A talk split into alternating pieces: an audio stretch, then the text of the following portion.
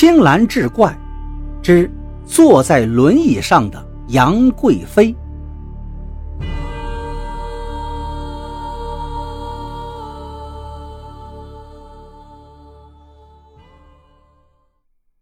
这天中午，杨贵妃家里忽然来了几位客人，说是轮椅生产厂家的，对客户进行回访。如果对他们厂生产的轮椅有意见或建议，就可以提出来。只要是合理化的建议，他们一定采纳。几个人彬彬有礼，杨贵妃也客气了一番，说暂时还没有发现轮椅有质量问题。客人站起来就要告辞，其中有一个客人亲热地握住杨贵妃的手。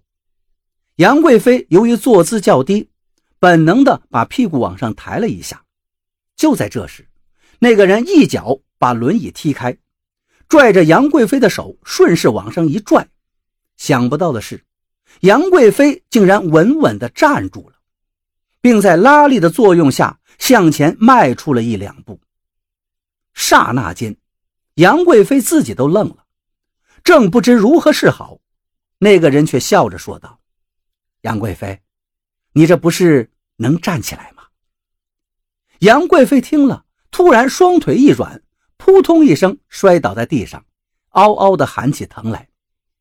那个人却厉声道：“杨贵妃，不要再装了，你腿上的残疾是假的。”而杨贵妃仍然仰面朝天叫喊着。那个人又道：“你认识吴用吗？”听了这句话，杨贵妃顿时不再叫喊了。她被带到公安局后。没费什么周折，就全部交代了。他说：“屠龙刀的确让他卖给了一个网名叫吴用的人，对方出价六万块，这不能不让他动心。为了独自得到这笔钱，他谎称袁世凯没还刀。对于这件事，秦始皇本来就是一肚子火，而杨贵妃又以爱妻的身份不断的火上浇油。秦始皇终于决定。”去找袁世凯讨个说法，而这也正是杨贵妃所希望看到的。秦始皇是背着一把真刀去的，杨贵妃之所以把这个消息告诉袁世凯，就是希望他们见了面能刀刃相见，而不管是他们谁杀死了对方，这笔钱就只会属于杨贵妃自己了。当然，这只是一种可能，还有别的可能，比如说。袁世凯躲起来了，秦始皇没有找到他。再比如说，袁世凯找到买主，证实屠龙刀已经归还，并且被杨贵妃卖了，这样杨贵妃的谎言就会被拆穿。当然，杨贵妃不希望这样的结果出现，所以当秦始皇准备去找袁世凯的时候，杨贵妃就先赶到袁世凯经常出入的那个网吧附近躲藏起来。之前两个人虽说没见过面，但秦始皇背着那把屠龙刀就是最好的标志。果然，秦始皇没能杀死袁世凯。当秦始皇无限失落的到处溜达时，杨贵妃出现在他面前。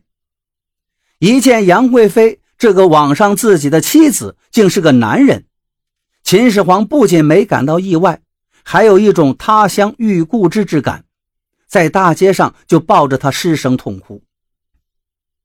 说到这儿，大头问道：“如果袁世凯躲着不见秦始皇怎么办？”杨贵妃道：“如果袁世凯躲着不见秦始皇，我就设法提前打听到他的下落，并告诉秦始皇。”那后来呢？杨贵妃继续道：“那个时候已经到了晚上吃饭的时间，他一边安慰秦始皇。”一边把他带进了一家小餐馆，点了酒跟菜。喝醉之后，秦始皇十分亢奋，向杨贵妃起誓，要不回屠龙刀，绝不回去。杨贵妃借口要看他背着的那把屠龙刀，把刀要过来之后，就拿在手里把玩。出了饭馆，两个人溜达着走到一条小河边。这个时候天已经黑了，四周一个人影都没有。杨贵妃趁秦始皇不注意，就杀死了他。看着流了一地的鲜血，他也十分害怕，就打个出租车回来了。第二天，他就买了这张轮椅。